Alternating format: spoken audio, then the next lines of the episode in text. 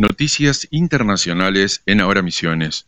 ONU, el vicesecretario general del Organismo para Asuntos Humanitarios, Martin Griffin, anunció que desde el organismo liberarán 45 millones de dólares para asistir el sistema sanitario de Afganistán.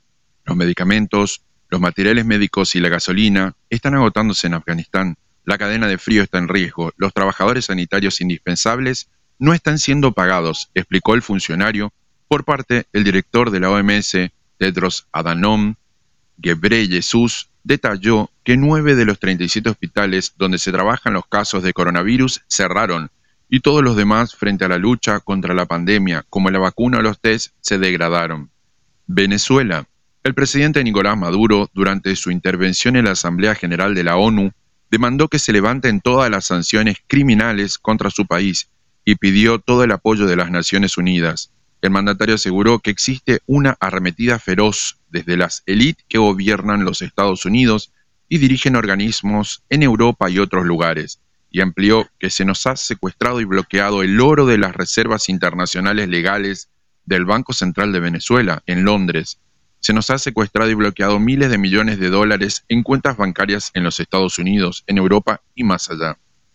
Brasil, las autoridades sanitarias pidieron cuarentena para Bolsonaro y la comitiva que fue a la ONU. La recomendación fue hecha ayer para que el presidente Jair Bolsonaro y la comitiva cumplan una cuarentena tras el examen positivo de COVID registrado por el ministro de Salud en Nueva York. México.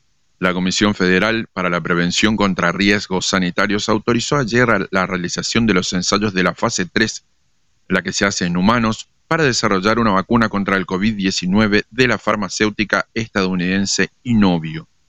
Estados Unidos, el presidente Joe Biden anunció ayer formalmente que su gobierno duplicará el número de vacunas de Pfizer que ha comprado para compartir con el mundo y pidió al resto de potencias no poner condiciones políticas al momento de donar sus dosis.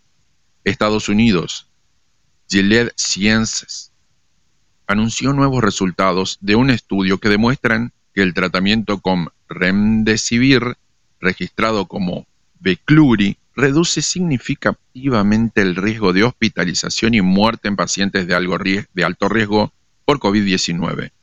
Un éxito del 87% confirma este tratamiento como una herramienta para ayudar a frenar la progresión de la enfermedad. Italia. El primer ministro, Mario Draghi, pidió una mayor colaboración científica internacional ante nuevas pandemias, después de que la emergencia sanitaria por el COVID-19 ha puesto en evidencia carencias graves en el intercambio de datos sanitarios y tecnología. Reino Unido, el asesor médico del gobierno, Chris Whitty, afirmó que todos los niños no vacunados de edades comprometidas entre 12 y 15 años terminarán infectándose de COVID-19 en algún momento en los próximos meses, si es que ya no han atravesado la enfermedad. Lituania, el gobierno autorizó ayer una donación adicional de casi 235 mil dosis de la vacuna AstraZeneca a la República de Taiwán para hacer frente a la pandemia del coronavirus. Francia. El gobierno anunció ayer que en los departamentos del país menos afectados por la pandemia, el barbijo dejará de ser obligatorio para los estudiantes de primaria a partir del 4 de octubre, en aquella zona donde haya una tasa de incidencia menor al 50 casos por cada 100.000 habitantes en los últimos siete días. Se eliminará también el aforo límite en los establecimientos que reciban público. Alemania. El ministro de Sanidad Jens Spahn estima que la pandemia terminará en la primavera europea del año próximo, cuando debería alcanzarse la, la inmunidad de rebaño, siempre y cuando no surjan nuevas variantes del coronavirus, contra las que las actuales vacunas no sean efectivas, advirtió. Ucrania las autoridades reintrodujeron a partir de esta medianoche restricciones en los establecimientos recreativos y en la educación ante el aumento de casos de coronavirus en las últimas semanas y el lento ritmo de vacunación en el país. En Kiev, la capital, el número de hospitalizaciones triplica ya el de pacientes recuperados. Estas fueron las noticias internacionales.